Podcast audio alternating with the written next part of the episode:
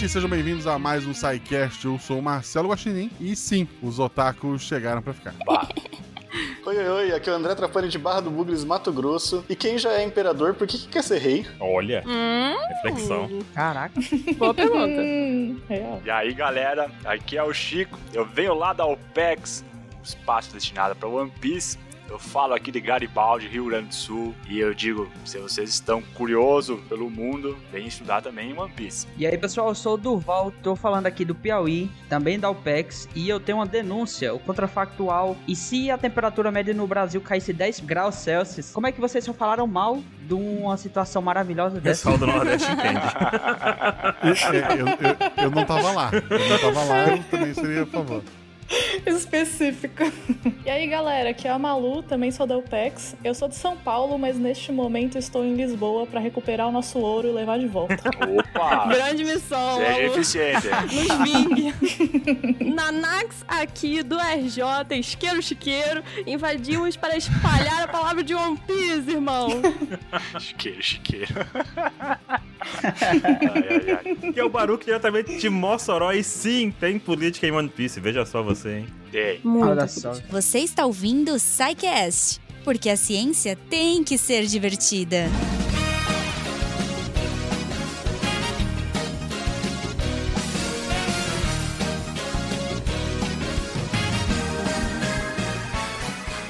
Pessoal, como vocês devem ter notado, estamos juntando aqui dois podcasts que é, até então ainda não haviam se encontrado aqui no SciCast, embora volta e meia eu apareço lá na, na OPEX. E recentemente o André também apareceu, mas, mas eu gravei mais, Olha só.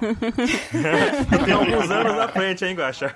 É uma competição. É um projeto que a gente é, é muito fã. É, a Buru fazia parte lá da, da OPEX. Ela levou a nossa fada do dente aqui da saúde do, do SciCast. A gente se conheceram, inclusive, por intermédio meu, de nada. Olha só. Guaxa Cupido. Isso. É, a- o SciCast perdeu uma pauteira e vocês também, mas as duas estão felizes, é isso que Isso importa. que isso importa. aí. Maravilhosas. Pra muita gente, eu, eu não sei, assim, normalmente o público que gosta de ciências costuma ser nerd, embora nem todos sejam otakus ou gostem é, de, de animes e, e tal. One Piece é uma, uma obra que tá disponível hoje na Netflix com dublagem em português, mas é uma coisa que a gente já acompanha há muito tempo. a- a- é, já tá. Quantos anos, Barulho? 25 anos. 25? Nossa. Está 25 anos por aí. Tanto o anime quanto o mangá já passaram de mil capítulos. É, tem uma história muito vasta. Se chegou tão longe, é porque alguma coisa boa deve ter. Muita gente diz que se tu conseguir ler os primeiros 100 capítulos, tu vai gostar também. É, embora 100 capítulos seja coisa pra caramba. É, só esse primeiro. É maior que muita Mas- obra aí. O One Piece, ele tem toda uma estrutura de governo que, que é diferente de qualquer coisa, né? Sim. Por ser ficção, ele, ele acaba não precisando seguir a- as nossas regras, mas ele tem muitos paralelos interessantes. É, botaram sim política no nosso desenho animado. Veja só. E tem, tem várias situações, mesmo que você não acompanhe ou tenha um conhecimento mínimo da obra de One Piece, a gente vai ter muita discussão que eu acho que você vai gostar de estar acompanhando. E mesmo você que só, ah, eu escuto podcast só pra distrair minha cabeça, eu não quero é, ciência, eu não quero aprender nada. Sinto muito. Só de estar lendo o mangá, você já tá aprendendo alguma coisa. E agora a gente vai mostrar pra você o quanto que você já aprendeu, o quanto você pode aprender ainda mais. Certo? Perfeito. É isso aí. Baruque, você como líder do, do, do OPEX, né? Eita. É, conta pra gente ah, qual é a premissa básica de, de One Piece, pra gente só ter um pontapé inicial. Um dia você acorda, começa a assistir o anime e você não para mais porque a aventura começa com um garoto de borracha saindo de um barril. E esse garoto ele tem um sonho de se tornar o rei dos piratas. Só que o rei dos piratas ele não é um rei de um reino. Ele é o homem mais livre do mundo de One Piece. E toda essa corrida pra se tornar o rei dos piratas não é um sonho só do Luffy, é um sonho de todos os habitantes daquele planeta, do- daquele universo, né? Porque o rei dos piratas, ele foi dito como o homem que conquistou tudo, fama, dinheiro, poder. E é algo que todo mundo quer, né? Que todo mundo quer pelo menos um pouquinho disso. Então a gente vai acompanhar a jornada do Luffy até ele se tornar o rei dos piratas. Isso já tem aí mais de mil capítulos, como o Guaxa disse, e nunca aconteceu, né? Então você pode começar agora que tá longe do fim ainda, tá? É, esse spoiler você não vai tomar, gente. Ele não virou o. É, esse spoiler eu posso contar com segurança pra você, ele não virou até hoje.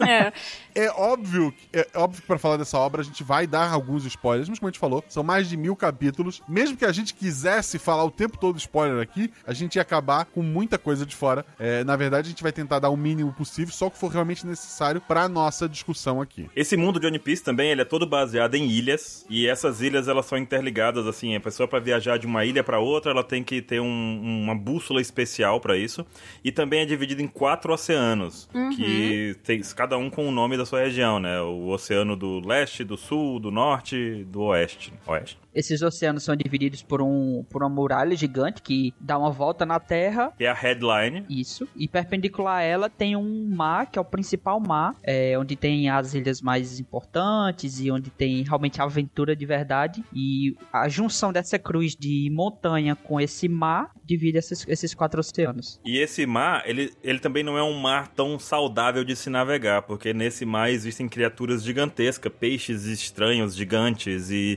que são chamados reis dos mares. Então, só de você se atrever a navegar nesse oceano, você está em risco instantaneamente. Exatamente. E assim, é, essa que a gente comentou da Red Line é legal porque ela é como se fosse o meridiano de Greenwich, né? Só que, assim, de forma física ali em One Piece. E a Grand Line, que é onde se passa a maior parte de aventura de One Piece, é onde dizem que na última ilha existe esse tesouro que se chama One Piece e quem achar o One Piece se torna o rei dos piratas. É o objetivo do Luffy. É daí que sai o nome da obra. E para navegar até chegar ao One Piece, tem que passar por todas as ilhas de uma por Uhum. uma. E existem várias ramificações. Então a aventura inteira se passa nessa jornada do Luffy.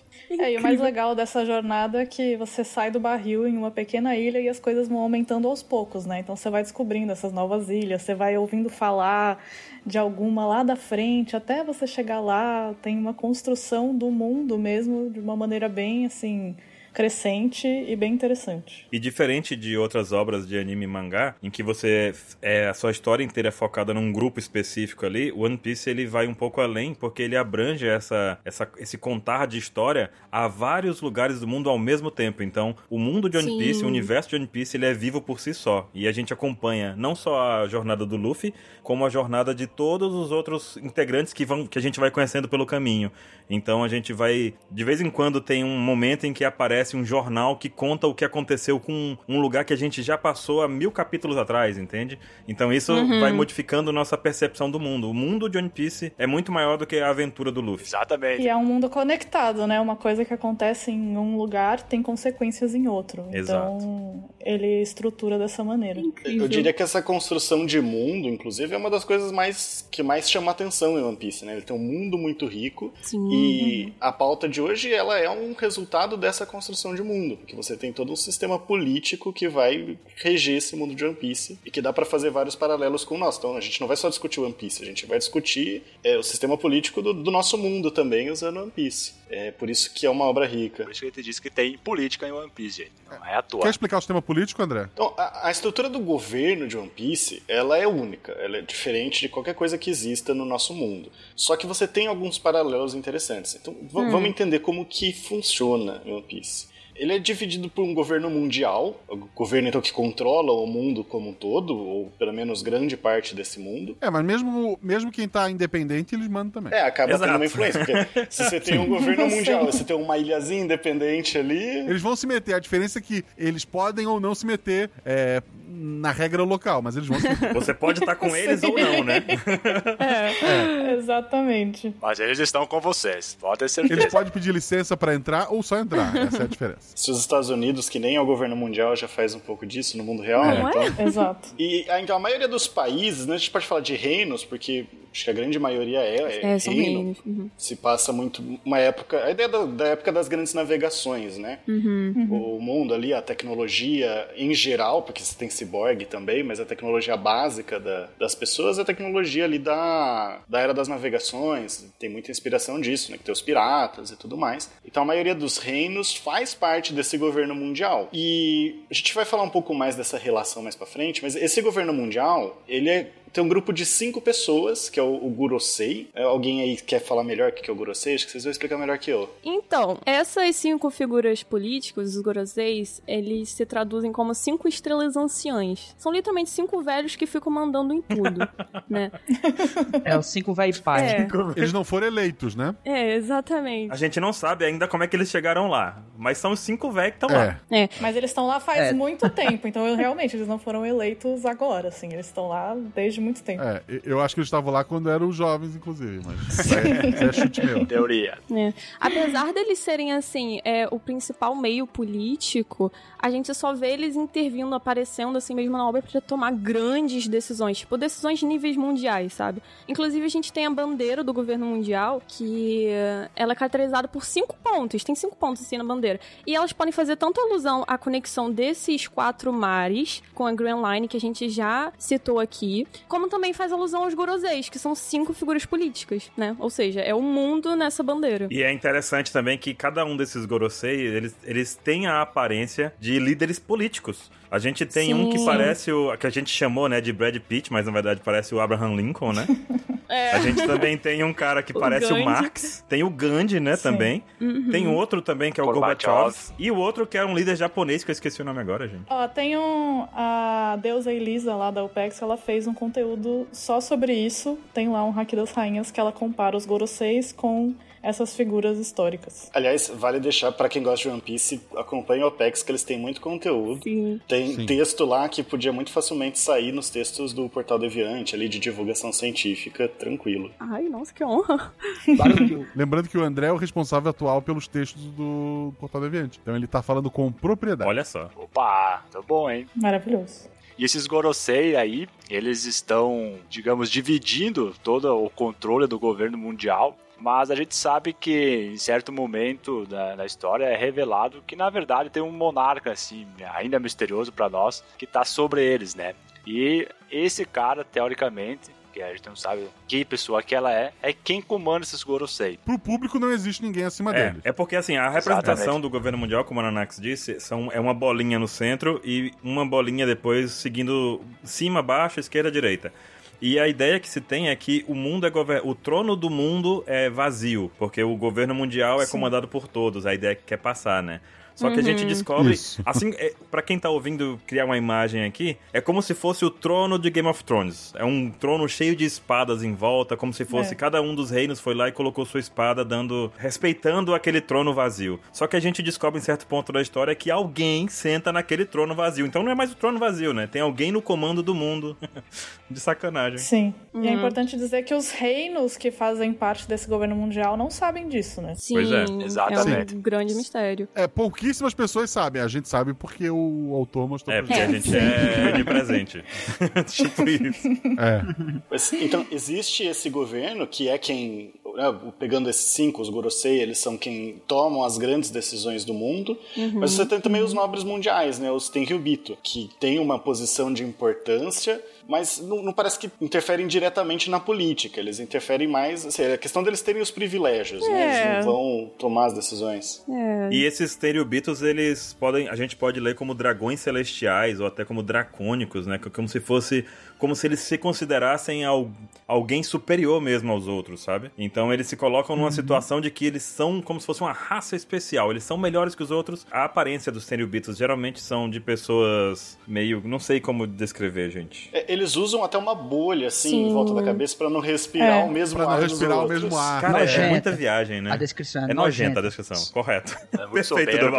É, eu ia falar desse cara de nojo. Eles escravizam pessoas, quem eles quiserem pegar pra isso, inclusive. É, essas pessoas Isso. conseguiram esse privilégio porque quando o governo mundial foi montado, originado, isso ainda é um mistério pra nós como isso aconteceu, mas esses Tenryubitos são os descendentes de quem esteve nesse começo do governo De mundial. quem apoiou a criação do governo mundial, talvez, né? Isso. E Sim. aí, então, hoje eles continuam, digamos assim, depois de várias e várias e várias gerações, eles continuam utilizando esse privilégio como se eles fossem mesmo, assim, os principais pessoas, membros da sociedade em One Piece, mas eles acabam, então, sendo uma nobreza, assim, que tem o seu poder, mas, assim, a gente vê que os Goroseis e o próprio Insama estão num nível muito superior. A gente não tem certeza em quantos Teriubito mandam, comandam o governo mundial, Mas um Tenryubito na Terra, socializando com pessoas normais, eles têm muito, mas muito poder e muitos privilégios. Era uma vez um homem chamado Gold Roger, que era o rei dos piratas. Ele tinha fama, poder e riqueza além de seus maiores sonhos. Antes que o pendurassem numa forca, essas foram suas últimas palavras. Minha fortuna terá que ser encontrada. O tesouro está todo em um lugar só. Por isso o chamei de One Piece.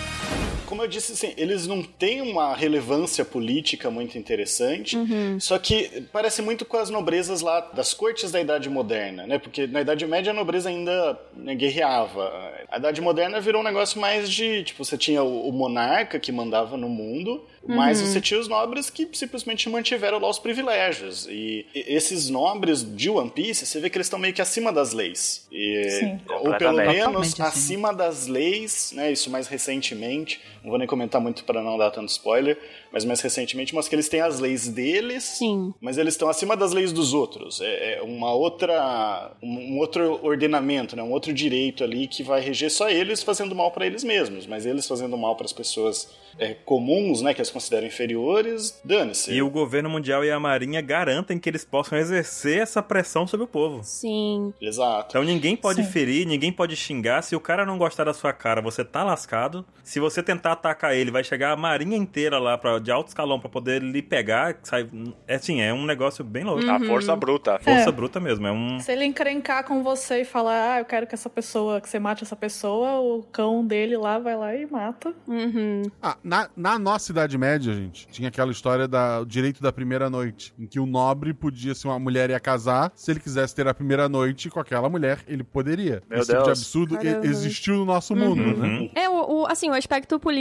dos Tenryubits, ele, ele lembra também muito a aristocracia, né? Porque eles fazem o que der na telha deles e a desculpa é herança, essa herança de poder político. Eu, inclusive, posso estar viajando, mas é que eu relaciono, pelo menos numa questão, os Tenryubits com, assim, os poderes dos estados nacionais aqui, do nosso mundo. Por quê, ó? Vamos lá, vamos ver a questão da guerra. Por que que uma guerra acontece tão facilmente entre os estados aqui do nosso mundo? É pelo motivo de que não tem consequências reais, certo? Então, tipo assim, se eu falo pra... O que que impede as pessoas de roubarem um banco? Perguntando aqui pra vocês, o que que impede, gente? Tem uma câmera lá.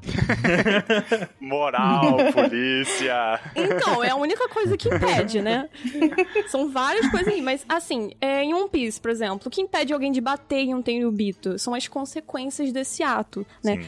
Então, tipo assim, é, no, primeiro, no primeiro caso, como vocês falaram, a pessoa ia ser presa, provavelmente ia manchar a vida dela pra sempre. No segundo caso do Tenryubito, o sujeito ia ser perseguido, enfim, milhares de coisas. Então, de toda forma, tem uma consequência. Por exemplo, só que agora, se um Estado, o Estado A, ele começa uma guerra contra o Estado B, quem vai prender esse Estado? Quem vai limitar esse Estado? Quem é a polícia do mundo? Exatamente. O Estado que perder a guerra, ele vai ser, sei lá, interceptado por alguma instituição? Vai cobrar alguma sentença? Não vai. Então o poder dos Tenryubitos é mais ou menos nesse nível. Não tem consequência para as ações deles. Por isso que eles fazem o que fazem. Puxando um paralelo com, com ciência política mais histórica, você tem muito isso. A formação da, na, na Idade Moderna, né, quando você tem. Você passa daquela estrutura de feudo, do, do feudalismo, os nobres, né, os senhores feudais mandando ali no- nos seus feudos com uma certa liberdade, e você vai para um, pra um mundo em que você tem um monarca absolutista que centraliza o poder do Estado nele, essa transição ela foi de certa forma uma aliança ali de interesses da burguesia, porque permitiu que o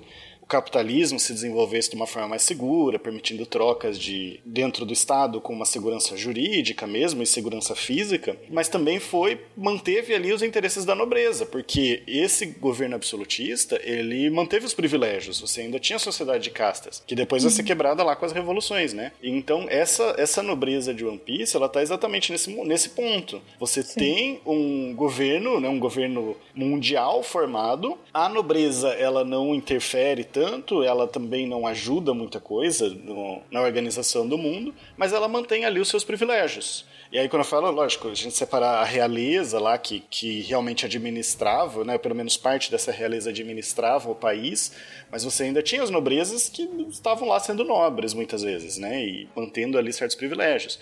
Dá pra fazer um paralelo bem interessante com isso. Verdade. E provavelmente é a inspiração de One Piece, né? Que a gente sabe que o Oda, o autor que escreve, ele estuda bastante pra escrever a obra. Sim. Ele estuda, Sim. não tem como negar isso. É incrível. É, os Tenryubits, eles são bem inúteis, inúteis, assim, no mundo de One Piece, em questão de política. O André tá totalmente certo. Inclusive, o único movimento, assim, político, mais ou menos, que a gente vê por parte dos Tenryubits, que nem é um tanta grande coisa, é numa parte muito importante da história, que foi durante os anos de vida de uma mulher chamada Rainha Otohime da Ilha dos Tritões, ok? A Otohime, ela negociou com os Tenryubito durante um período da vida dela, através de outro Tenryubito que se chamava Midiosgard, Miogard, não sei falar o nome desse cara, também não ligo. Enfim, ela negociou a esperança da Ilha dos Tritões, que era uma campanha política praticamente que estava incitando ali a, a igualdade entre os tritões e humanos, que caso fosse bem sucedida, podia levar os tritões para viverem na superfície, assim como todas as outras raças. Porque, como a gente já falou, One Piece ela é uma obra extremamente rica, assim, em diversos sentidos, né?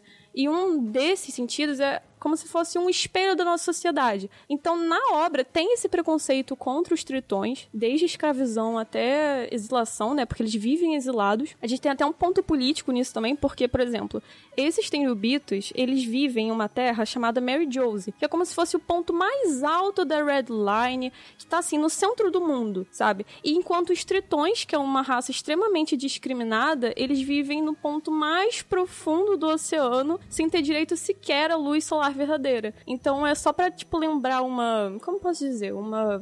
Uma posição de classes, sabe? Eu não sei se isso se encaixaria muito bem, mas. Sim, uma estrutura de classe aí, né? É, exatamente. É como se fossem esses pontos. E até a questão da, escra da escravização, né? É, como Sim. eu falei, é a época das grandes navegações, Exato. então a questão da escravização entra muito, porque os tritões eles são vistos como uma raça que é, é visada para se, se tornar Sim. escravo, para ser escravizada, principalmente por esses nobres. Porque é mais forte, porque é mais resistente. Então os Tenryubitos gostam de ter tritões ali como escravos. Inclusive tem um mercado, é mostrado pra gente um mercado de, de comprar escravos de raças diferentes. Então você que tem lá nas raças. Porque o One Piece tem disso também, né? Tem diversas, diversos tipos de raças aí, como gigantes, tritões, sereias, que mais?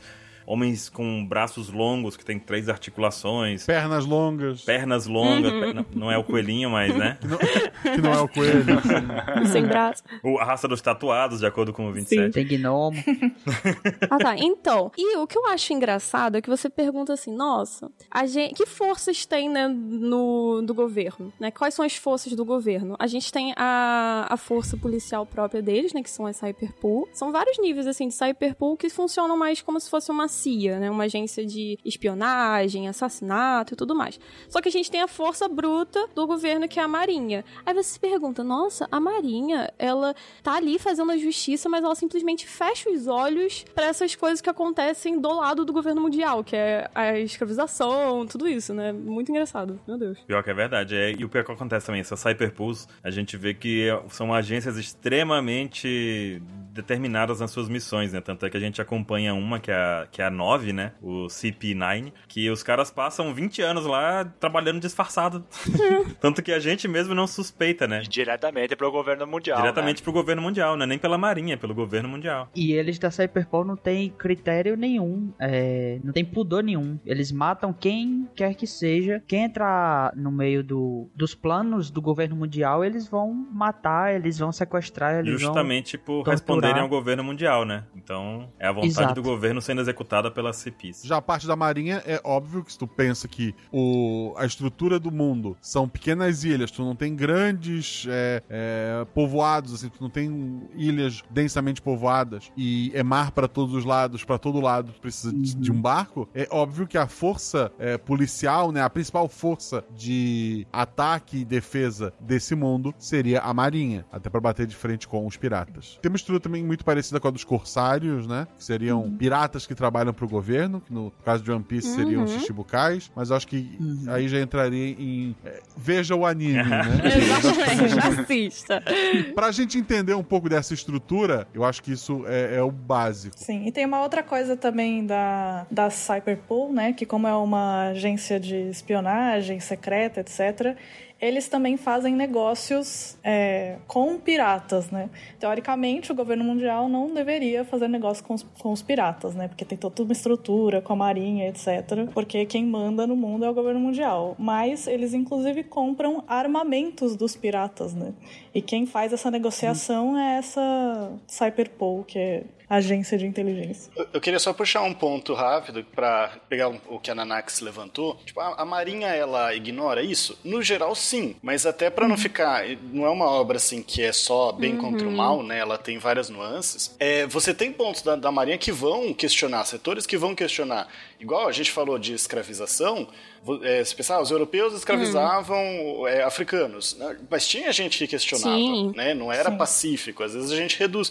Mesma coisa aqui no, no mundo de One Piece. Você vai ter muita gente nessa, nessa marinha que não vai querer acabar necessariamente com o governo, mas que quer mudar ali algumas Exato. práticas, né? Busca uma justiça diferente. Bem importante dizer Sim. isso, realmente. É, o próprio herói da história é um pirata. A maioria dos piratas são realmente hum, pessoas horríveis, né? Quer dizer, menos do que deveria ser é. no, no, mundo real, né? Que a gente tá e, e é engraçado isso que tu falou, porque logo no começo da história a gente tem o Luffy e o Kobe, né? O Luffy quer ser o pirata e o Kobe quer ser marinheiro. Os dois têm o mesmo objetivo de ajudar o mundo, né? Mas de organizações diferentes. Isso. Sim. E os dois entendem que cada um tem o seu sonho e cada um vai para um lado e eles voltam a se encontrar muito tempo depois, né? Algumas vezes. É, esse crescimento de cada um com o seu ideal, com o seu sonho, isso é muito massa. Com certeza. Existe essa complexidade em todas essas camadas, né? Inclusive dos Tenryubitos. Tem um O era... aí que a Ana é. citou, né? Não, o pai do Corazon e do do Flamingo. Ah, é verdade também, né? Sim, que abre mão do privilégio que tem. Sim. Exatamente. Então tem essa complexidade de bem e uhum. mal uhum. e, enfim, histórias complexas em todas as camadas desse,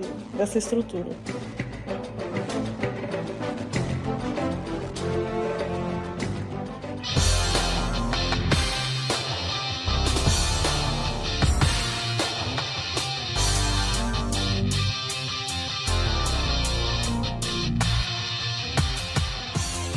Mas vamos avançar um pouco. A gente falou um pouco dessa estrutura que a gente tem no One Piece. André, fala um pouquinho do nosso, da nossa estrutura. Então, atualmente, o nosso mundo ele ele é dividido em estados nacionais. Praticamente não tem um lugar que você esteja que ou ele não é um estado nacional, tipo Brasil, Estados Unidos, Japão, Coreia, é, ou que seja, de certa forma, regido por leis que surgem desses estados nacionais. Então, ah, tô, num, tô na, em águas internacionais, estou aqui na Antártida. Você tem tratados de direito internacional que regem esses, esses lugares. Uhum. A ideia é que esses estados, eles são igualmente soberanos. Ou seja, ser soberano significa que o estado tem um poder total dentro do seu território. Dentro do território brasileiro, ninguém manda mais que o Brasil. Né? Isso é que a gente chama de soberania uhum. interna. É, é, lógico que existe uma diferença entre Estado e governo. O, o governo ele pode ter poder limitado. Né? O, o, o, governo, o presidente da república. Deveria. É, deveria. não, não, não, sei, não sei que vocês estão rindo. Deveria, ponto. Nada, não, não, nossa, apaga o sorriso aí, editor. Agora, o Estado, ele é algo mais permanente, né? Mais estável, uhum. pelo menos. Assim, pode acabar um Estado, mas é, é mais difícil. Agora, governo passa governo, é, o Estado continua. O Estado, ele são basicamente três elementos, né, que a gente chama de elementos essenciais do Estado. Alguns vão falar em quatro, cinco, mas vamos com os três mais básicos, que é um território definido. Então você pega, por exemplo, em contraposição à Idade Média, você não tinha um território de definido, você não tinha fronteiras bem traçadas, assim, né?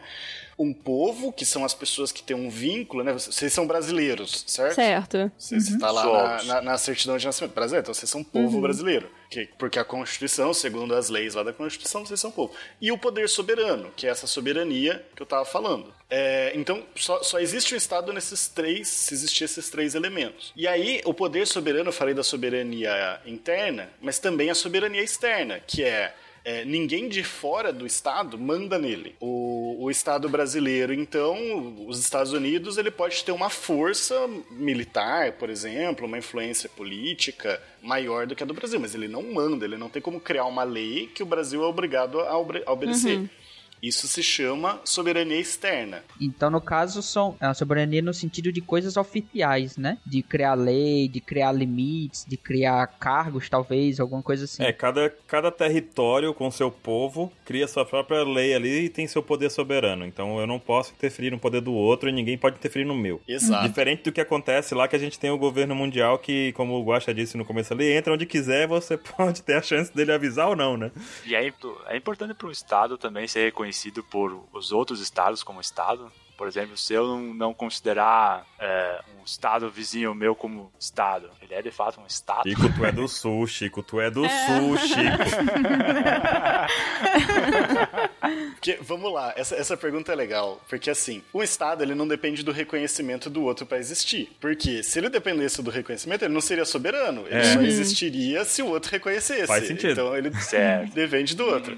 Só que assim, aí você não perguntou se precisa, você perguntou se seria interessante. Sim, seria interessante. Porque se os outros estados não reconhecerem, eles não vão ali fazer negócios, né? não vão manter relações com aquele estado. Então você vai ter aí uma problemas para esse estado. Ele não deixa de ser soberano, mas ah, ser soberano fica aí sendo soberano sozinho, né? Eu posso não criar um estado aqui no meu apartamento, eu, meu povo, com a minha família. Se os vizinhos aceitarem. Se você conseguir o poder soberano e manter o poder do, do estado fora, aí você tem o estado. A gente fala muito de Opa. estado paralelo hoje em dia, né? Tipo, as favelas, até, até que ponto que aquilo não se torna. A favela É verdade, dominada pelo crime organizado.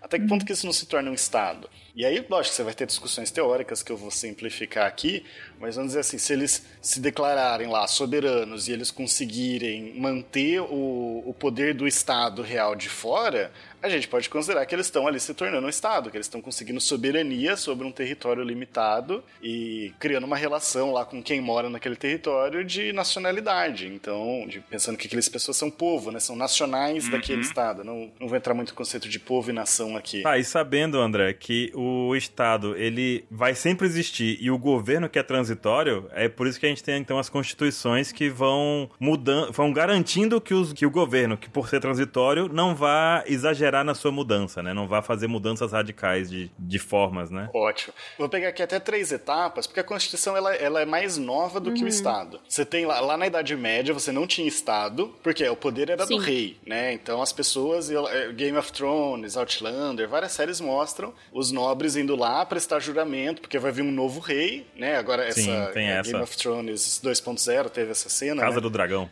Casa do Dragão. De, as pessoas vão lá e prestam um juramento, porque o vínculo é pessoal, então você não tem um Estado com, com- impessoal. Com o absolutismo, o, o vínculo ele se torna com o Estado, mas a figura do rei ainda é muito importante. Mas assim, morreu o rei e entrou outro, você não precisa mais desse juramento. O seu Ó. vínculo é com o Estado. Então, isso entra um pouquinho da coisa que a gente falou lá do trono vazio, em que tinha várias espadas, cada espada representando um reino, dando o. reconhecendo o poder do governo mundial daquele trono vazio, né? Então, os descendentes dos Tenryubits não precisam lá enfiar uma espada cada vez que um nobre morre, né? A espada foi enfiada É. uma vez e segue lá junto com a galera pra sempre, tá junto. V- Vamos supor que os Guroseis morram e, e entrem outros, né? A gente não sabe se eles morrem ou não, mas é, se eles foram substituídos. Mas você tá, continua ali com o governo mundial. Você tem uma estrutura que parece ali, um- uma certa forma, uma soberania, mas a gente vai discutir isso um pouco mais pra frente. A Constituição, Baruch, entra no terceiro momento, depois de- desses estados da, da monarquia absolutista, até porque ó, agora a gente não tem um monarca. O que, que vai garantir a unidade? Vem todo um sentimento de nacionalidade. É, tem um sidecast de. Acho que o Dízimos na Política, parte 2 ou parte 3, que fala um pouco disso. Mas você tem um sentimento de nacionalidade que vai sendo criado. Mas assim, a Constituição ela é o elemento jurídico que fala: ó, passa governo, sai governo, a Constituição tá lá. O, o Legislativo, o Executivo e o Judiciário dividem ali as competências, mas o poder do Estado vem todo de um ponto, vem todo da Constituição. Então você tem essa unidade no poder. Isso é muito importante mesmo, porque vai garantir que o Estado continue seguindo aquilo e o governo muda, mas nada muda tão absurdamente, né? Exato. Agora, esse é o sistema de. A gente pode pensar em soberania no, no, em One Piece. Você tem o governo mundial, você tem os países, né, os reinos. Só que na verdade, em One Piece ninguém é soberano. Ninguém manda acima de todo mundo em, em algum lugar. Por quê? É uma relação que não existe no mundo. Não existe. A gente pode traçar alguns paralelos para entender melhor, mas ela não existe no mundo. Porque os governos de cada país, eles estão subordinados ao governo mundial. Se eles estão subordinados, eles não são soberanos, Sim. concorda? Concordo. Soberania você não pode estar Sim. subordinado a ninguém. Sim. Perfeito. Então, você- só que você tem, ao mesmo tempo, aí você vai falar, então o governo mundial é soberano? Não, porque os países eles também têm uma autonomia, uma independência em algum grau. Eles elegem os elegem não, porque a maioria é monarquia, né?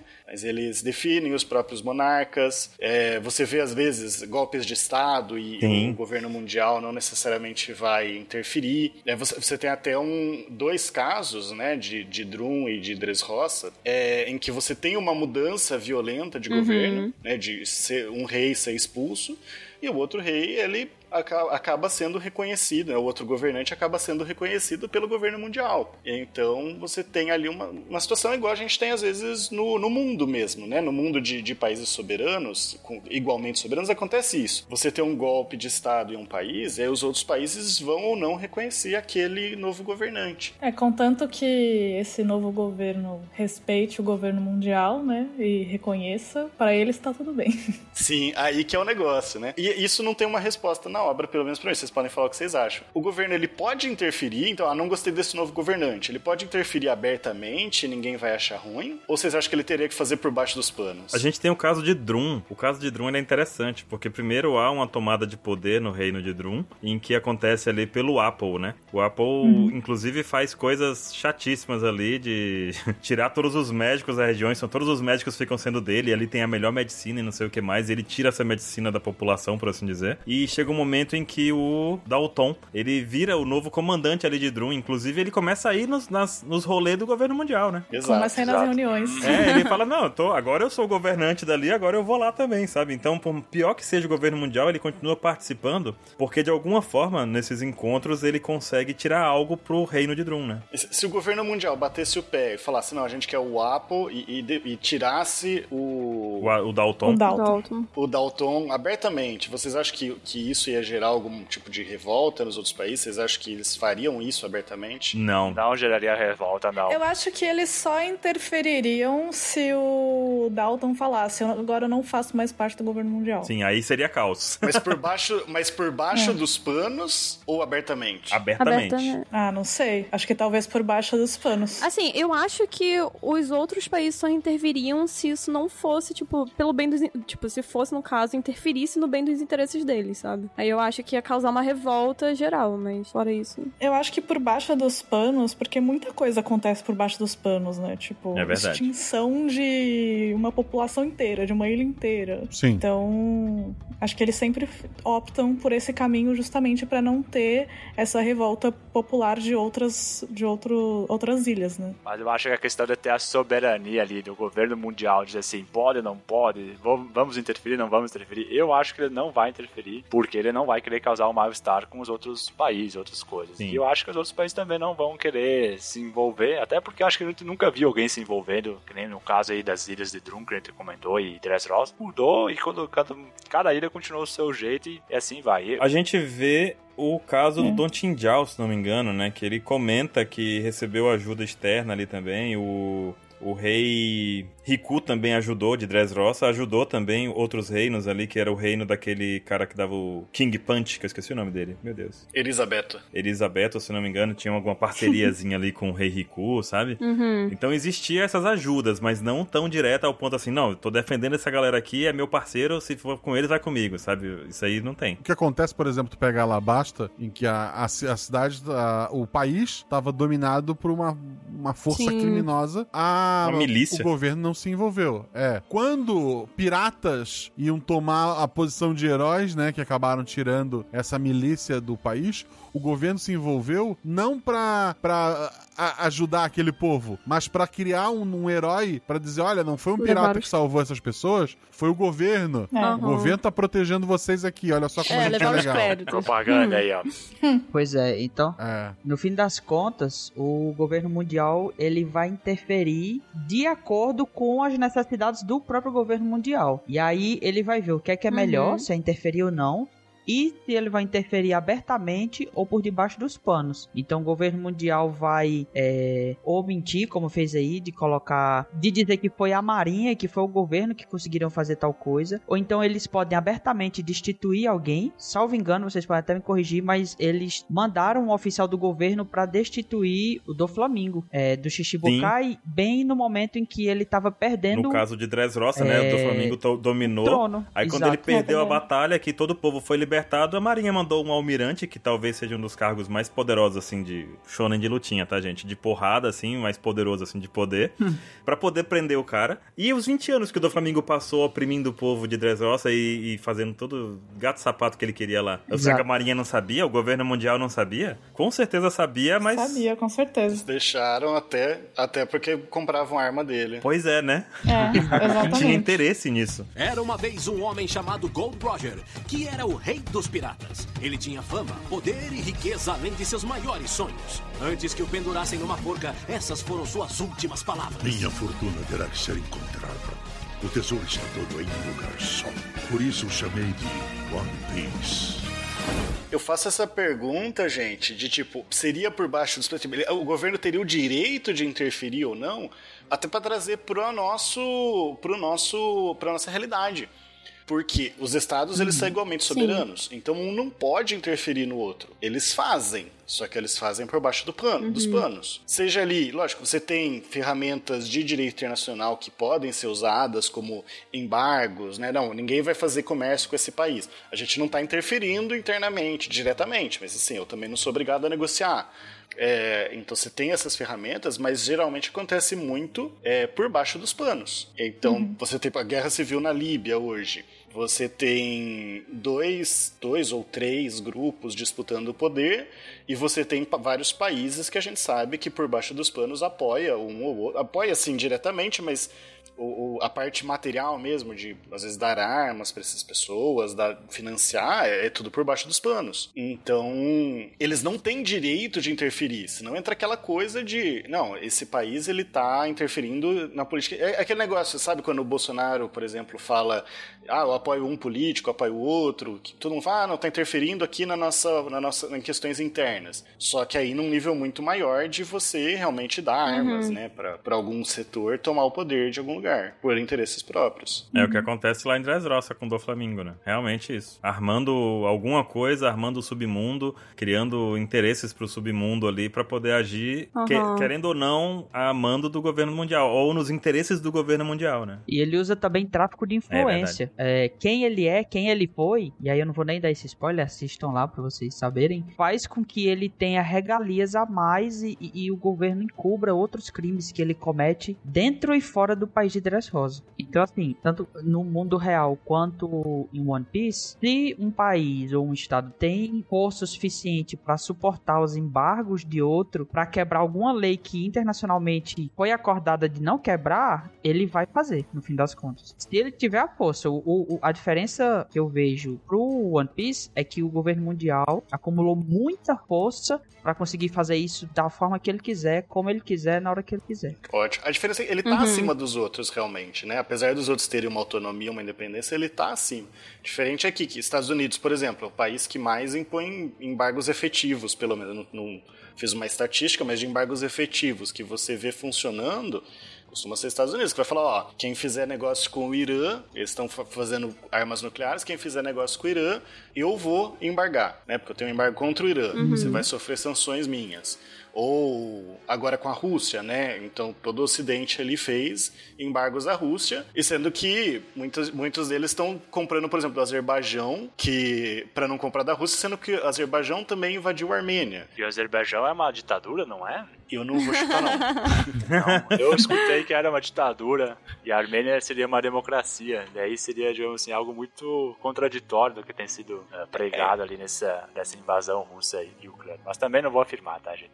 Só fica aí uma reflexão. Mas eh, vem muito, então, tem os interesses por trás e quem acaba tendo mais é, o poder, não esse poder formal, né, pensando, o governo mundial de One Piece tem mais poder que os outros, mas um poder de fato, um poder econômico, é, influência política, acaba dominando essas relações, não pelo direito, não tipo, ó, você não pode fazer isso, mas por questões materiais, né? Por questão, ó, se você fizer, eu não vou negociar com você, se você e, e você não tem poder militar para me peitar, se você fizer, eu vou fazer todo mundo te embargar. Né? Então, essa é a diferença. O, o, o, o nosso mundo, todo mundo é soberano. Então não tem dúvida de como que essas coisas acontecem. No mundo de One Piece, a gente não sabe se o governo mundial tem realmente direito de interferir, mas pelo que eu vejo, pelo que vocês colocaram aí da, da, dos exemplos, parece muito mais de não, ele não tem esse direito, ele vai interferir por baixo dos panos porque ele tem essa maior influência. É, exato. O governo mundial ele tem as duas coisas. Ele tem direito porque é ele que governa os países que estão junto dele, mas existe uma, digamos, uma ética a qual ele finge obedecer, mas não obedece. Sim. Então ele tem o direito, mas ele não se limita a isso. O importante é o que é de interesse deles lá, realmente. Legal. Vamos puxar agora então, Durval, isso que você falou é absolutismo. Né, no absolutismo, você tinha, ah, o rei tem o direito absoluto sobre tudo, o Estado, né, mas representado pelo rei. Só que, de, na, na, real, ele não pode fazer qualquer coisa, ele tem que agradar ali, principalmente a nobreza, né, que, que apoia ele, é, ele tem que ter uma ética que ele tem que seguir para não decapitarem ele. Mas ele pode. Então seria isso que você tá colocando, né? Seria parecido com isso. A diferença é que lá no governo mundial o Insama ninguém sabe que ele tá lá, né? Uhum. Então ele não precisa agradar realmente ninguém. O, os Goroseis respondem a ele. Inclusive, pelo que a gente conhece, ele não precisa agradar nem os Gorosei, é, que seria ali a elite da elite. Mas os nobres que você falou seriam os Tenryubitos. Então acredito que os Tenryubitos contanto que as regalias dele se mantenham, é, o absolutismo ali do Insama continua. Tá tudo bem, né? Exato, tá tudo bem. E aí, assim, os Tenryubitos, eles têm o, o, as regalias dele, é poder escravizar qualquer pessoa, qualquer, de qualquer raça, matar, é, roubar, fazer o que quiser. Eles simplesmente são donos do mundo. E essas regalias aí, elas acontecem há 800 anos. Pelo menos. Então o absolutismo do Insama tem aí 800 anos de idade. No mínimo. Pelo menos. A gente tá falando até agora mais dessa relação do governo mundial com os países, mas pensando na relação dos países entre si, né, você vê ali que eles têm mantêm a sua independência administrativa em relação ao governo mundial, pelo menos até um certo ponto, e eles têm relações entre si. Apesar de todos fazerem parte do mesmo governo Sim. mundial, eles entram em guerras, é, eles têm, mantêm ou não relações comerciais, boas ou não relações. E aí tem duas estruturas que, que eu acho que a gente poderia tentar comparar governo mundial, como eu disse, ele é uma coisa fora, mas governo mundial e relações entre os países com o mundo real. A primeira é o federalismo, a segunda é a ONU. O que é o federalismo? O federalismo é um sistema que o Brasil adota. Você tem o Brasil, que é um estado soberano, mas você tem os estados membros, né? Mato Grosso, Acre, Florianópolis, Roraima. E esses estados, eles não são soberanos, mas eles têm autonomia para se autogovernar. Uma autonomia limitada, porque gente não pode aqui, sei lá, é, no Mato Grosso a gente vai fazer uma monarquia, ou mesmo assim, não tão. uma mudança tão brusca. Pessoal do sul aí que o Chico falou, né? Eu quero fazer a minha soberania aqui no meu apartamento. É, ou, ou, colocar que só pode ser eleito determinada, determinadas pessoas, né? Mudar completamente as regras. Existem federalismos que são mais descentralizados que o nosso, como o dos Estados Unidos, né? Que, por exemplo, um estado, um, até uma cidade ah, é pode é definir crimes. É verdade, cada, cada estado tem sua própria, seu próprio próprio conjunto de regras ali bem específicos, né? De imposto, de, de, do que é crime, do que uhum. pode e que não pode. É muito louco isso. Até de como Sim. elege o presidente, né? É, tipo, louco a, isso. O sistema eleitoral é meio diferente, tem, tem diferenças sutis de um estado para o outro. Você tem uma lei geral de como funcionam as eleições, mas para chegar ali naquela lei tem bastante espaço que os estados podem mudar.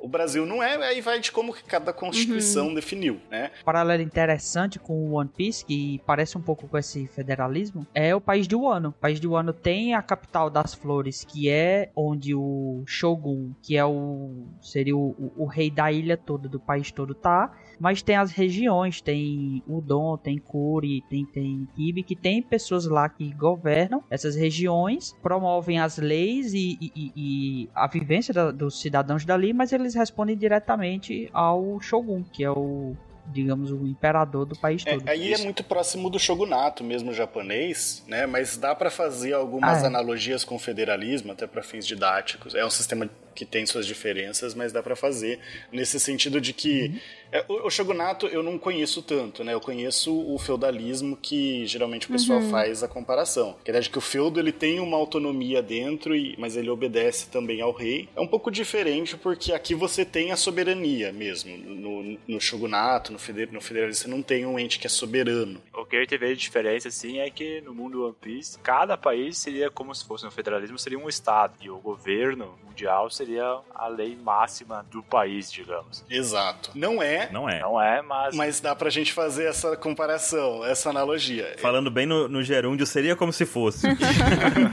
Não, não é isso, mas é isso. É. é, A- a- Até assim, o, o nível de autonomia dos países em One Piece é Sim. bem grande. total, é livre total, né? Define o que que é crime, define economia. Inclusive, as ilhas, elas é, são muitas consideradas território de piratas. E aí são, e são ilhas que estão sobre o governo É mundial. verdade. E tem piratas lá que ficam sua bandeira pra ser uma forma de proteção da ilha. Sim. E com relação à ONU, André? Porque a ONU é uma organização, né, internacional. Aham. É, porque o governo mundial ele não é soberano, por, por causa disso tudo que vocês Sim. estão falando. Mas a ONU, ela Sim. também não é soberana. Poderia ser a ONU, então o governo mundial é tipo a ONU e os países são os países membros. Vamos entender como que funciona a ONU antes de, de- de entrar nisso. A ONU ela é a organização internacional mais abrangente, né? por isso que a gente fala dela. Só que como que é formada a ONU? Ela é formada do estado, dos estados, né? Quando eu falo estados aqui, gente, pensa é, países, tá? Sim. Dos países, o poder dos países que cria ela. Beleza. Ela só tem os poderes que os, que os estados dão, né? Que os países atribuem a ela. Então, a, a gente fala, ah, a ONU quer fazer isso, a ONU quer interferir nesse estado. Não, gente, a ONU ela é um resultado, ela é limitada às vontades que os países têm. Às vezes você pode ter um relatório de alguma comissão, de um alto comissariado, é, mas é um relatório que não vincula ninguém. A ONU só faz o que os países que, que são membros dela, que, são, é, que fazem parte dela, permitem. Os poderes que os países dão a Sim. ela são os que ela tem. Ela, na verdade, tá abaixo do país, né? Tá abaixo, com certeza. Talvez, inclusive, quando foi feito um acordo entre os reinos para criar um governo mundial, eles tenham feito pensando em alguém que está abaixo deles, que, que criou leis que eles concordaram, e aí lá no início o governo mundial tivesse um poder mais parecido com o da ONU, sabe? Só que com o tempo isso foi ganhando proporções que não, não se esperava. Eu, eu concordo, eu concordo e discordo de você. Depende do recorte. Cara, vamos lá. É. Vamos lá. Ó, só só para mostrar que a ONU não é soberana. Por Sim. exemplo, recentemente teve uma visita da ONU na China para ver a questão Sim. da origem da Covid. Uhum. É, a China tem que autorizar. A ONU Se não tem que autorizar, não entra, né? país membro, se não autorizar, não entra, Não, porque a acabou. China é soberana, senão a gente não teria mais soberania. E aí o, o Durval puxou um ponto que eu acho interessante. No governo mundial, ela foi fundada por países, também assim como a ONU, mas não por todos os países. Ela foi fundada Sim. por 20 famílias, né? As famílias nobres, que são os Tenryubito, que a gente já falou. Então, para essas 20 famílias, o governo mundial é limitado. O governo mundial não interfere no que os nobres mundiais fazem. Agora, os outros reinos, eles foram se juntando, eles foram se submetendo ao, ao governo Sim. mundial. É verdade. Eles não fazem parte da nobreza. Então, você tem essa diferença. Pros Tenryubito, pros nobres, o governo mundial tem essa limitação de que é o que eles permitiram criar. Pros outros países, o governo mundial, ele é, de certa forma, é, superior. Lógico, com as suas limitações, mas ele é superior, ele tem um poder muito maior em relação a essas outras pessoas que não são nobres. Perfeito. Entendido. E a ONU hoje, todos os países são membros da ONU no nosso mundo? Não?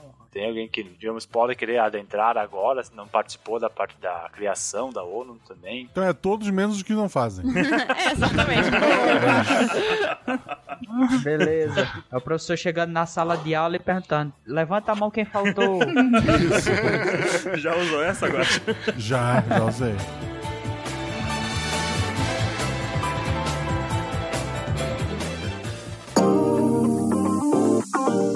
Olá, pessoas, sejam bem-vindas a mais um Momento Cambly. Eu sou a Jujuba e estou começando uma viagem pelo Zimbábue com vocês, ouvintes, e com a Ru, a minha tutora incrível, fofa, que me trouxe informações aí. Então, pelas próximas semanas, eu vou trazer coisas legais sobre o Zimbábue para você. E eu já deixo a sugestão quando você for fazer uma aula que você quer conhecer um pouco mais da cultura e do lugar, ou enfim, fotos, imagens, fotos das comidas. Nossa senhora, ela me mostrou umas coisas muito legais, eu adorei. Um dos recursos que o Cambly tem é isso: o professor divide a tela com você e pode te mostrar vídeos, pode te mostrar imagens, fotos. Ela me mostrou algumas fotos de um Instagram de uma amiga dela que tira fotos maravilhosas de comida. Então é muito legal porque você ganha a, mais um recurso para trabalhar e conhecer aí um pouco mais da cultura e da língua inglesa.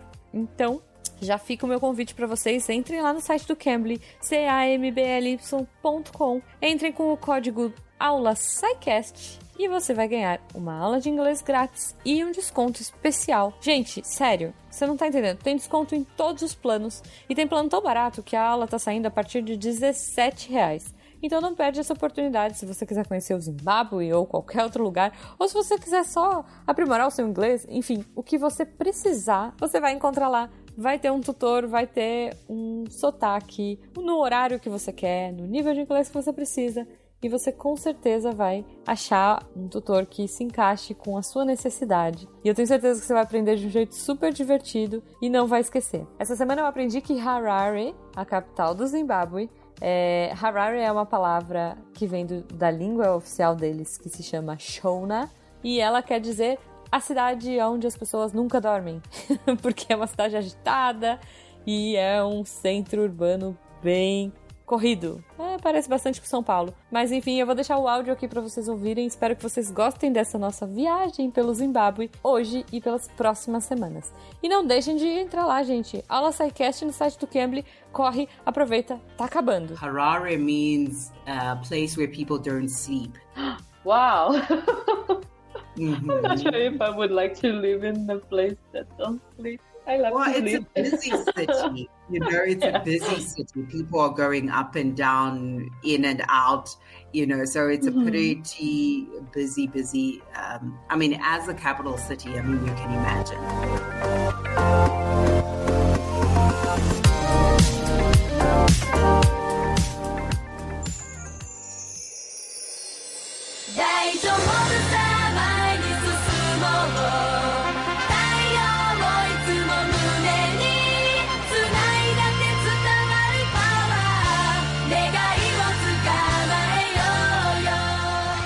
Então, esse negócio da ONU me lembra muito a questão do Leveli, Uhum. né? Que é a reunião do- dos reinos ali que decide alguma coisa que vai acontecer no mundo depois. Pelo menos o governo mundial dá essa sensação de que eles estão decidindo algo. Não sei se de fato acontece, né? É, então, essa comparação da ONU, do Reverie, né, One Piece, vida real, a, bus- buscando o que eu tinha comentado que a deusa Elisa fez um Haki das Rainhas sobre isso, ela fez uma comparação muito legal da Assembleia Geral da Uhum. ONU com o Reverie, né? Não, assim, por todas as questões que eu vou falar agora, mas além de tudo, a parte do desenho que o Oda fez lembra muito a sala da Assembleia Geral da ONU, além de tudo. É verdade, verdade. Mas explica então o que é o Reverie pra gente, Baruch. Nossa, o Reverie é uma reunião desses reinos que fazem parte desse, desses 20 reinos aí que fazem parte do governo mundial, né?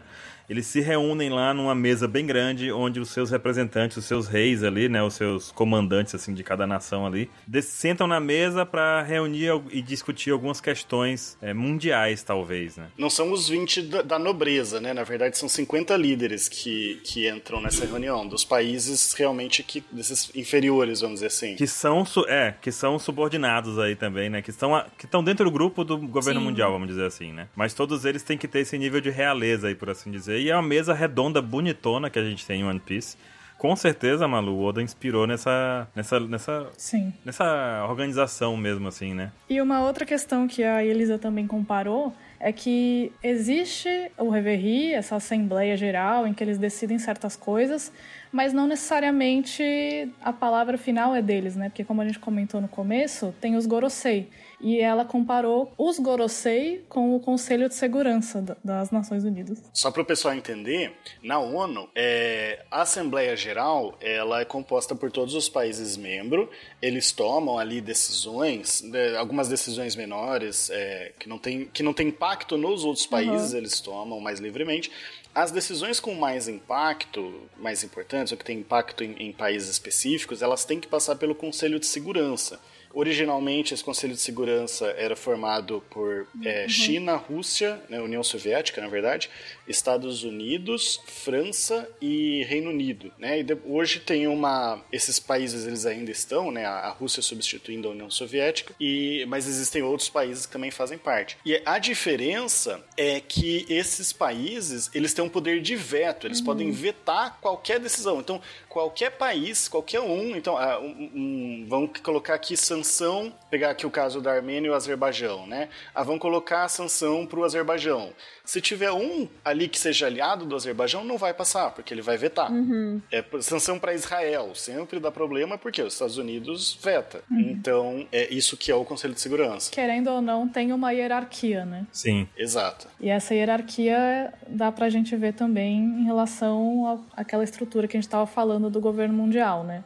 Então tem o Insama, os Goroseis. E assim, o Insama a gente descobre depois, né? Mas o mais importante durante a maior parte da obra é que os Goroseis estão acima de tudo. Então eles são ali esse conselho de poder de veto e, enfim, no caso deles, decisões muito grandes. Aí os reinos principais que formaram é, o governo mundial, os 20 reinos. Aí embaixo e dentro disso tá os Tenryubitos, né? Porque eles fazem parte dessas famílias. E aí depois o resto dos reinos das outras ilhas. E dentro disso existem nações, ilhas que não fazem parte, né? Que não são reconhecidas pelo governo mundial.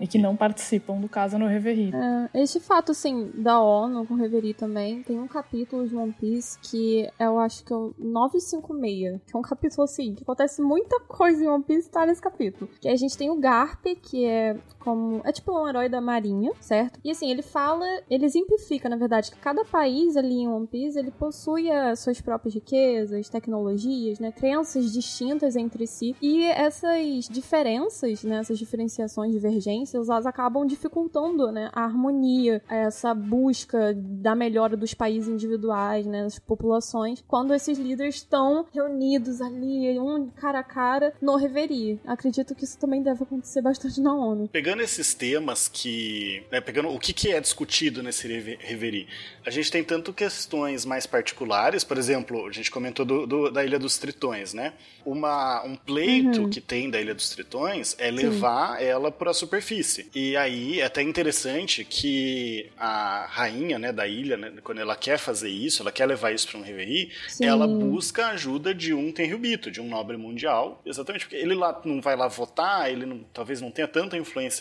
é, na, na tomada de decisões em si diretamente, mas ele acaba influenciando, né? A palavra de um Tenryubito acaba sendo interessante para você levar a sua pauta lá, né? Porque pensa, se levar um reino inteiro para para a superfície, você, ao fazer isso, você está tomando um espaço que antes era um espaço internacional, que qualquer pessoa pode tomar e que vai passar então pro, pro reino da Ilha dos Uhum. Tritões, o reino de Ryugu.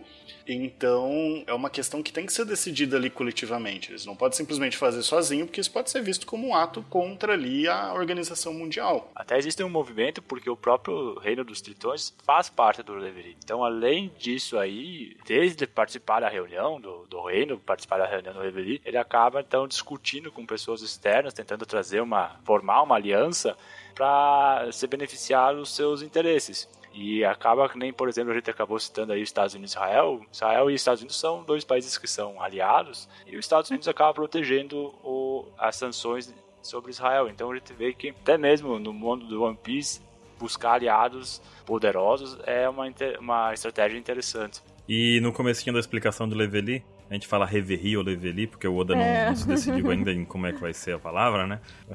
É, e, e Mas- japonês não tem a pronúncia do L, Pois né? Eles é. falam meio que um...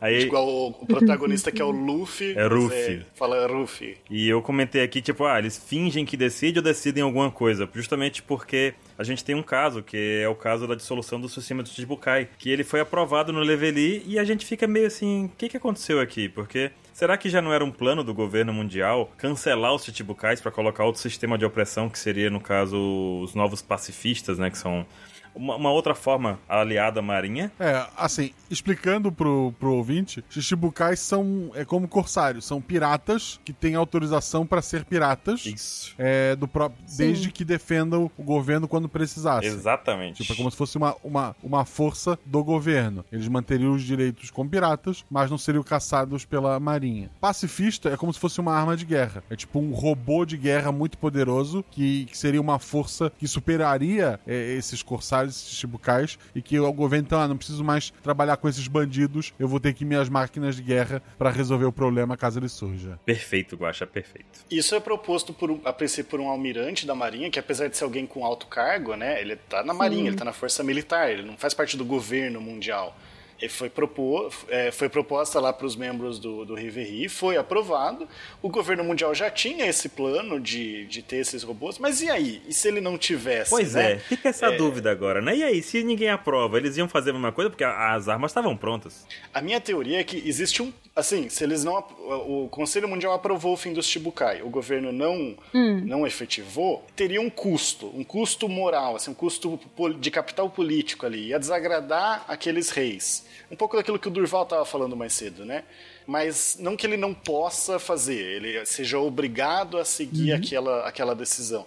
Que aí é o que eu Sim. falei das, das monarquias absolutistas. Na monarquia absolutista, o- o- sempre teve parlamentos, né, os conselhos gerais, que os reis iam lá ouvir os nobres e mesmo a burguesia. Não é que ele não podia ir contra, mas assim, ia ter um peso político, ia desagradar certas pessoas ali se ele fosse contra aquela decisão.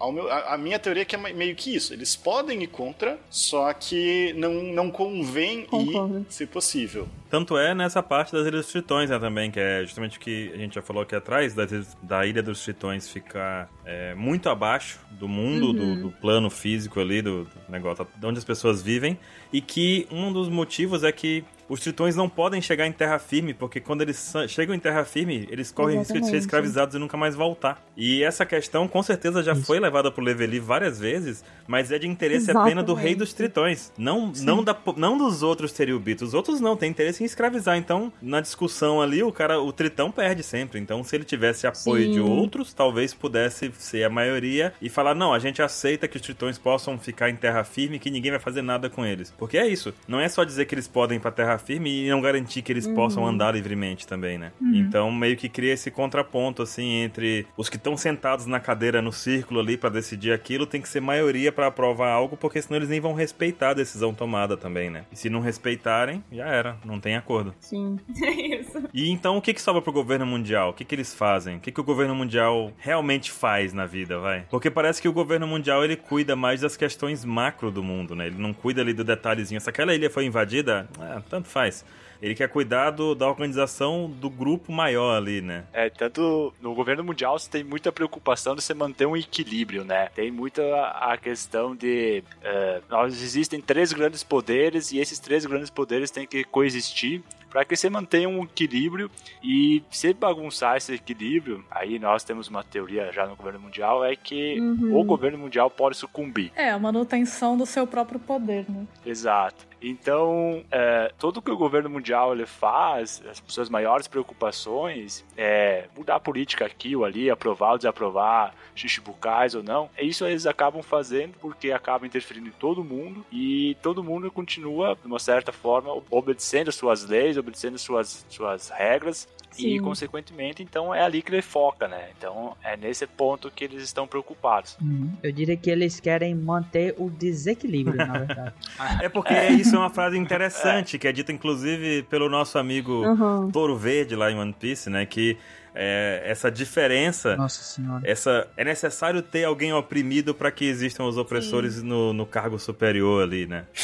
Para que haja manutenção do- dos superiores, né? E ele falou isso enquanto invadia com a intenção de destruir um país que não estava de acordo com o governo mundial. Se né? aproveitar de momentos de fragilidade do país pra, pra, pra derrubar ele. É, que loucura, né? Eu gostei que vocês deram uma visão bem sociológica. Tipo, o que, que o governo mundial faz? Ele mantém o seu próprio poder, ele interfere para manter o poder. uma visão bem sociológica, assim, de sociologia política. Eu quero só tentar aqui fazer o advogado do diabo. Então, assim, a partir da visão do governo mundial, o que, que ele faz? Ele mantém a ordem, né? Mantém a ordem nos mares, mantém a segurança. Alguma ilha, algum reino que esteja ali com problemas, ele poderia ajudar, desde que, lógico, fosse dos interesses dele. E manter a ordem dos mares, principalmente por meio da marinha, né? Porque, como vocês falaram, é- o mundo é principalmente ilhas. E a marinha, em tese, a gente vê que ela ajuda, em tese, a cuidar da segurança dos países, né?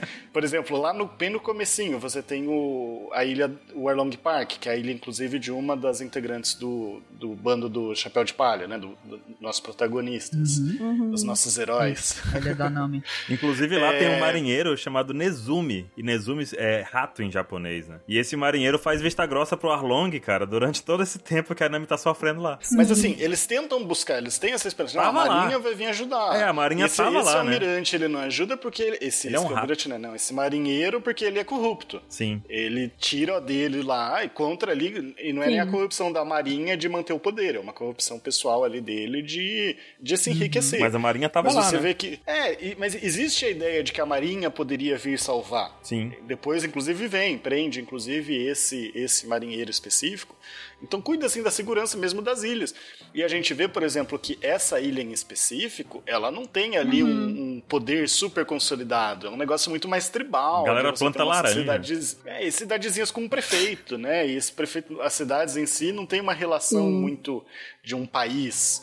Você tem ilhas com estruturas mais consolidadas politicamente, de ter um país com um rei, mesmo que, que governa várias cidades, e você tem essas mais tribais, de várias, várias cidadezinhas com prefeitos. E tu né? falou dessa questão, André, do, do Arlong e tudo mais. O Arlong, ele é um exemplo de quem foi oprimido e tenta oprimir igualmente. Porque o próprio, é, explicando um pouquinho aqui, em One Piece tem um, um lugar chamado Sabald Park. É um parque de diversões extremamente Sim. famoso no mundo de One Piece, em que é, todos os tritões queriam chegar lá, mas eles não conseguiam, porque quando chegavam nesse, nesse parque, eles podiam ser capturados como escravos dos Nerubitos, porque era um lugar incrível. E o Arlong, o Arlong que é um dos o, o primeiro grande vilão, né, vamos dizer assim, o primeiro Sim. vilão massa, que ele é um tritão. Ele é um tritão e ele, Uhum. inclusive, cria o Arlong Park, que é o parque onde ele poderia ir e era o parque dele. Então tem toda essa questão também, né? O que que o governo, o que que essa questão do governo mundial de One Piece gerou nos personagens? A gente descobre isso, ó. Sim. Muito tempo depois, entendendo mais da obra, que o Arlong tenta replicar tudo isso. Ele tenta replicar o que o governo mundial fez com ele, só que ele faz com outras pessoas, no caso a ilha da Nami, como tu disse, e a ilha e a, a ilhazinha pequenininha, ele vai lá e oprime aquela ilha, ele faz pagar tributo, igual o governo mundial, igual os Seriobitos fizeram, ele escraviza as pessoas. Então ele, ele faz exatamente o que fizeram com ele, é incrível isso assim nesse aspecto, né? Agora, uma outra pergunta que a gente pode fazer, por que, que os países fazem parte do governo mundial? Assim, Né? Se o governo mundial tá tão ruim assim. Deu pra perceber que ele não gosta muito do governo mundial, né? Do One Piece. Você, você pegando pelo lado sociológico, você pode pensar, né? Bom, é, eu falei, tecnologia do mundo de One Piece é uma tecnologia lá de grandes navegações, mas o governo mundial tem ciborgues de guerra, É que verdade. soltam raio laser. Sim. Você tem uma desigualdade muito grande aí. Mas assim, nenhum país sozinho consegue contra o governo Jamais. mundial. Talvez junto, Sim. se juntasse, conseguiria, mas até se juntar, fazer isso, o governo mundial tem uma rede de inteligência, seria muito difícil você fazer isso. E um mundo difícil de navegar também, né? Sim. Uma outra coisa que eu também parei pra pensar é que ele tem uma moeda unificada, né? Porque o One Piece inteiro usa Sim. berries, né? Bem pensado, né? Provavelmente quem, quem controla o valor dessa moeda é o próprio governo mundial. Verdade. Exceto em Skypiea, né? É verdade também. É, Sim. aí é outro mundo, Ah, praticamente. é outro Exato. mundo. É, Aí, é, outro mundo. ali não tem governo mundial, ali é, é selva. Ali é. Era uma vez um homem chamado Gold Roger, que era o rei dos piratas. Ele tinha fama, poder e riqueza além de seus maiores sonhos. Antes que o pendurassem numa forca, essas foram suas últimas palavras. Minha fortuna terá que ser encontrada. O tesouro está todo em um lugar só. Por isso o chamei de One Piece.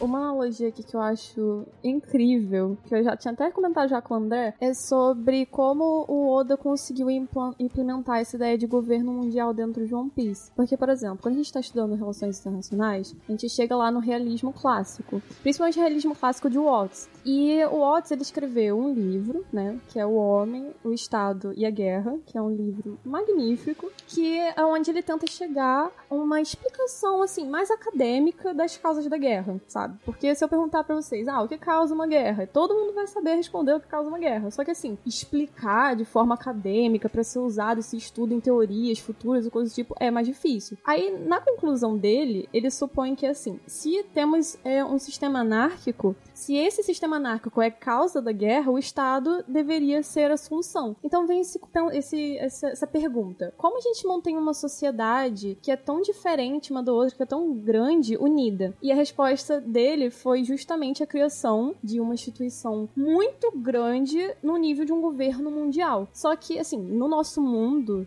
é, na louco. teoria, né, isso parte aqui dessa, dessa pressuposição que o homem perfeito numa sociedade perfeita. Então, o governo mundial é uma coisa que nunca daria certo no nosso mundo. Só que o Oda ele coloca isso em prática em One Piece, faz isso funcionar em One Piece, né? Tanto que todos os estados filiados ao governo mundial eles podem entrar em guerra entre si, mas eles não entram em guerra contra o governo mundial justamente por causa dessa extrema concentração de poder, né? Então, querendo ou não, é um, um mundo onde se concentra superficialmente mais paz, né? Tem também um pensamento do, do Waltz que é muito interessante, que ele afirma que, por exemplo, na guerra não tem vencedores, é só quem perde mais, né? Isso faz muito sentido, tipo, quem perde mais poder aquisitivo, militar, político, econômico. É que nem o discurso da Dilma, né? Vai todo mundo perder.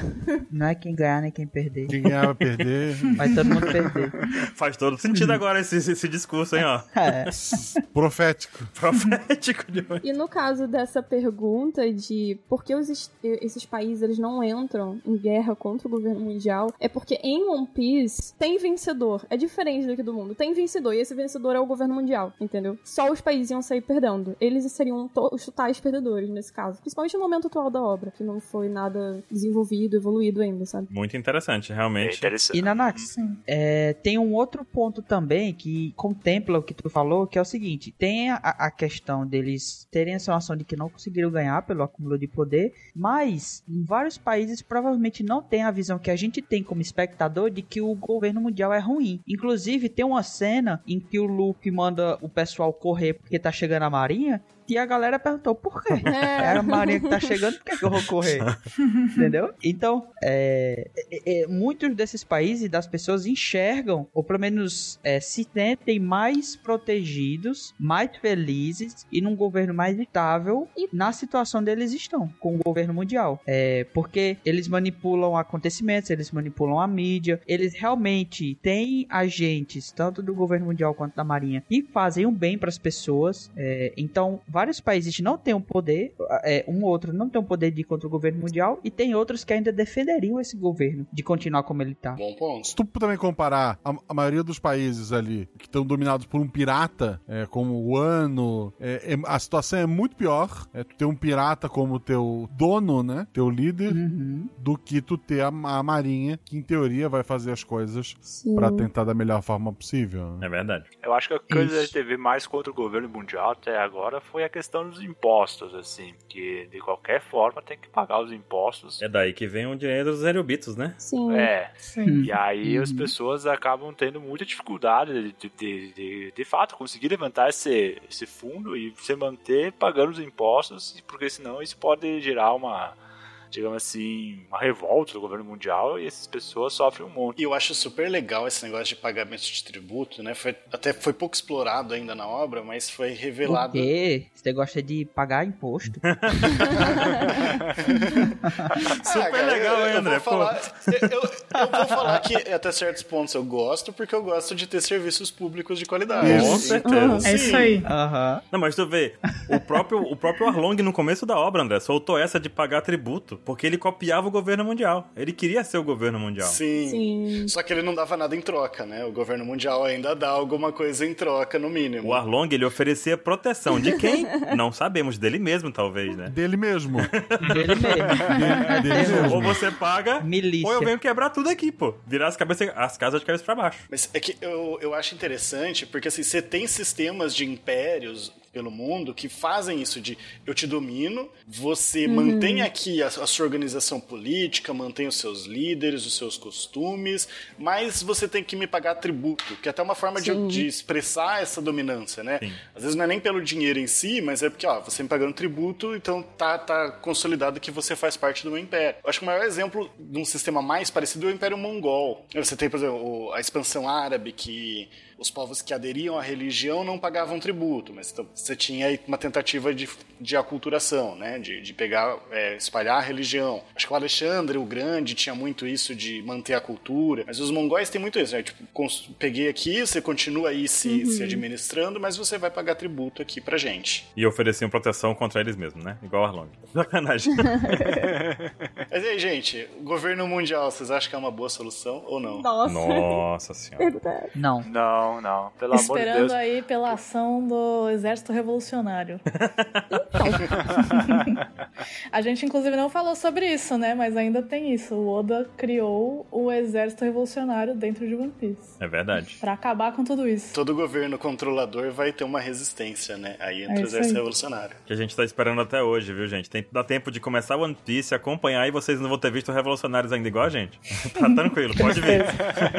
Pode começar que os próximos quatro anos tá tudo garantido. Mas, mas tem umas teorias que falam que um dia ainda vai existir, assim. Porque eu apresentei o pensamento, assim, real- do realismo clássico, mas tem teorias que falam que, quem sabe, aí um dia vai existir um governo mundial aqui no nosso mundo. Só que aí tem aquela questão: ou ele vai ser, né, ah, por um meio voluntário aí de todo mundo, ou pela agressão, né? No caso de One Piece, a gente consegue ver que foi por meio de agressão, porque a gente teve esse período aí do século perdido, que ninguém sabe o que aconteceu, né? Com certeza não foi distribuindo flores. Se fosse coisa boa, eles contavam, né? Exatamente. É. Por quê? O que, que aconteceu, né? Não seria o século perdido. Há 800 800 anos atrás, quando o governo mundial surgiu, ele surgiu em causa de um grande evento. Esse grande evento, que a gente denomina de século perdido, foi qu- quando existia nesse século perdido um grande reino antigo que a gente não sabe o que ele é, como ele era organizado, como era a sua estrutura, como era a política de lá. Só que esse grande reino antigo, ele entrou em confronto com esses 20 reinos que fundaram o governo mundial. E esses 20 reinos, claramente, eles venceram esse confronto, né? E fundaram o governo mundial, então por isso que eu falo que foi mediante a agressão. Se fosse no nosso mundo, espero que não seja desse jeito. E tudo relativo a esse século perdido foi apagado da história do mundo, então ninguém consegue contar essa história.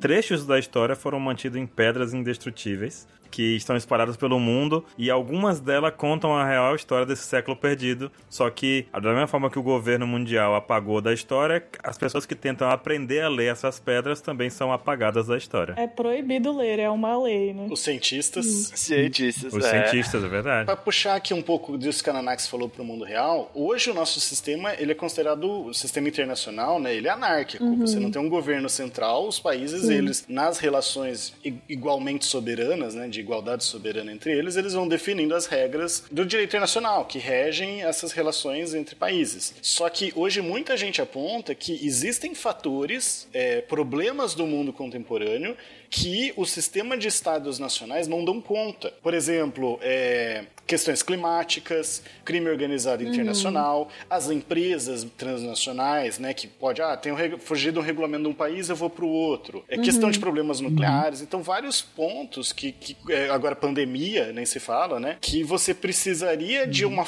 uma força acima, com um pouco mais de poder, e aí isso pode ser só rediscutir os poderes da ONU e dar mais poder para ela sem abrir mão dessa soberania, poderia ser ter uma instância que cuidaria dessas questões, né? Existem várias propostas de como vai fazer isso, mas de como a gente vai resolver isso? O sistema de estados nacionais ele já está falhando nesse sentido. Então Sim. existem essas discussões sem muito chegar em algum lugar hoje em dia, mas que são bem interessantes para a gente discutir. Ô André, então, é, na tua opinião, talvez um governo mundial poderia dar certo na nossa realidade? Não.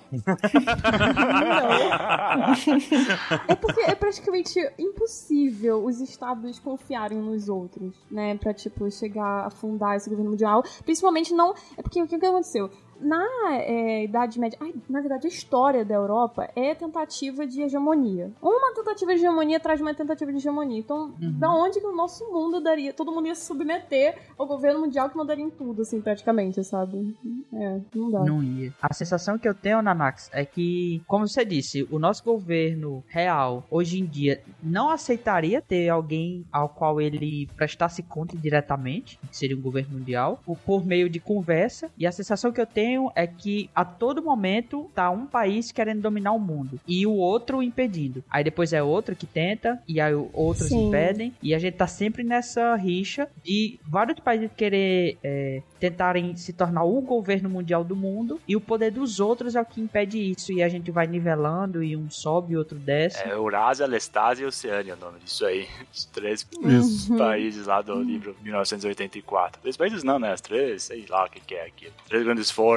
Olha só. Então, pessoal, eu acho que é isso. Eu peço pro Baruque falar um pouquinho da, da OPEX, o endereço. É, lá a gente encontra o, o, o mangá, o anime, né? Discussões. Isso. Fala um pouquinho pra gente. É rua. Não, mentira. É do One Piece X, nós somos um site, um, um fan site, na verdade, que existe aí há quase duas décadas acompanhando One Piece. E a gente tenta trazer o máximo de informações possíveis sobre One Piece, o mangá, curiosidades, o anime também. Deixando tudo o melhor possível, porque One Piece é uma obra que exige muito cuidado e é o que a gente tenta ter aqui na OPEX, né? E então a gente também tem um podcast já antigo, o Guacha participa com a gente lá há muito tempo já, né, Guacha? Dos OPEX Sim, Casts que a gente fala sobre One Piece e, e tenta trazer um pouquinho também da relação com o mundo real, como a gente fez aqui. E a gente também tem o Pauta Secreta, que é um podcast mais, mais voltado para quem acompanha o mangá semanalmente, em que a gente fala sobre o capítulo e de- tenta destrinchar ali todos os detalhes que a gente encontra. Tenta, né? Porque sempre tem mais do que deve. E, e no site Sim. também você vai encontrar postagens informativas, como, por exemplo, o próprio Chico que tá aqui, ele traz postagens da série Kairosek, em que ele coloca um pouquinho de conhecimento. Como é, Chico? Como é que você pode dizer, Chico? Eu tento, assim, até é legal aqui pro público do SciCast, que não conhece, pro próprio público do One Piece, que se, assim, se não conhece o mat- engenharia de materiais, mas conhece o One Piece, é um bom lugar pra fazer, conhecer um pouquinho do outro universo. O universo também é o contrário, você não conhece, você conhece One Piece, mas não conhece engenharia de materiais, também pode passar lá. Então é um lugar que mistura engenharia de materiais, que é onde eu sou formado e tenho todo o meu mestrado, enfim, doutorado, com One Piece. Então mistura esses dois mundos e acaba descobrindo um pouco de cada um nessa interação. Isso aí é o nosso Dr. Boro. Eu queria deixar, antes de falar até do que é o SciCast pros ouvintes de vocês, eu queria deixar aqui meus pêsames. Quando saiu um artigo explicando sobre a borracha do Luffy, e o Oda, na semana seguinte, disse: Não, senhor. Não, senhor. o Chico hoje ficou não. muito triste. Não, eu lembro disso, cara. Eu hoje, Hoje não me não. conformo. Mas pra você que tá Eita, ouvindo vai. aí o, a- essas vozes não tão diferentes que já ouviram em alguns episódios da OPEX, é, a gente aqui é o SciCast, é um podcast de divulgação científica. Já passamos do episódio 500. Tem sobre os mais variados temas. Não é só hard science, não é só física química, como algumas pessoas queriam que a gente fosse lá no começo. A gente fala de, de outras ciências, como, é, de humanidades também, como a gente falou agora, né? Muito bom esse serviço. O Portal Deviante também tem textos, né? Como eu falei, o próprio André Trapani tá cuidando da organização atualmente lá. E tem outros podcasts, tem o RP Guacha que eu faço parte, tem o Sangas, tem... Cara, o Portal Deviante é sensacional, Guacha. É, é um mundo de. É. É, um universo É de coisas pra você acompanhar ali, velho. E, ser qualquer tipo de ciências, isso é muito legal. É isso, gente. Então conheçam. Você que, você que é de anime, conheça a ciência. Você que é de ciência, conheça o anime. E você que é dos dois, espero que tenha gostado deste episódio. É isso aí, valeu! Isso aí. Falou, galera. Até a próxima. Valeu, gente. Até a próxima. Até mais, galera! Abraço, pessoal. Valeu! Cheiro.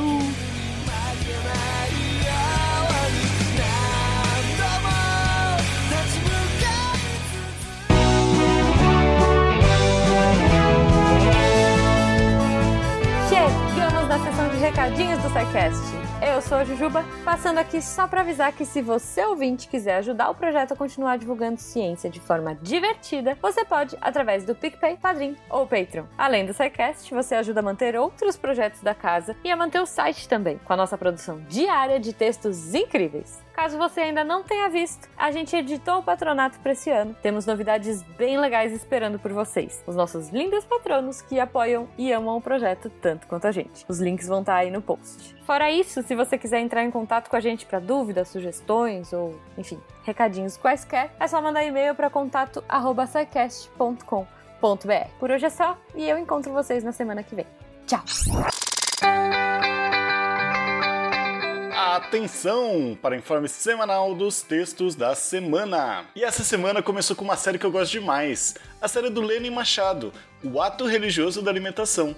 Ele vai falar do lacto-vegetarianismo do Hare Krishna. E aí ele tá fechando a série, então não deixe de conferir essa associação de comida, cultura, religião, que é muito rica de se explorar. E na quarta-feira a gente tem o nosso momento de lembrar que tá morando no Brasil, os impactos da fome na saúde, do Antônio Lucas. Além de trazer a realidade brasileira atual, que tá bem tensa, de galera com fome, ele vai mostrar como isso é um problema que vai durar muito tempo ao falar de como que a fome afeta a- o desenvolvimento humano e, enfim, a saúde pública no geral por muito tempo. Mas a gente pode esquecer um pouquinho dessa realidade entrando num texto de matemática de grupos de anéis em corpos, em que Emerson Souza fala de grupos de anéis em corpos. Então vai lá para aprender o que são estruturas algébricas, o que, que são grupos e descobrir se dá para fazer um grupo N+, e um grupo Z+.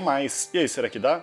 E o Z vezes? Vamos lá descobrir o que, que é isso, do que, que eu tô falando e se divertir aprendendo matemática. Esses textos e mais, muito, muito, muito mais, você encontra lá em www.deviante.com.br. E fica o convite para vocês Vem aí se juntar ao grupo com Emerson, com Antônio, com Lenin e com toda a equipe de redatores do Deviante para ajudar a fazer a ciência mais divertida. Eu sou André Trapani, convocando todo o grupo de ouvintes do SciCast a exercer o seu direito de voto e ajudar a garantir os nossos direitos fundamentais, como a liberdade religiosa e o direito à alimentação. Falou, gente, vamos lá votar e deixa eu apagar a luz aqui porque a conta de energia tá cara.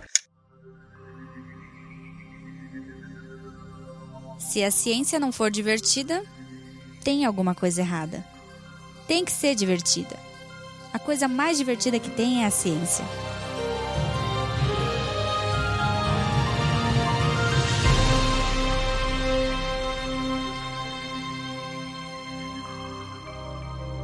Este programa foi produzido por Mentes Deviantes.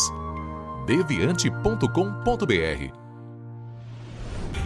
Este programa foi editado por Tapcast. Edições e Produções de Podcast.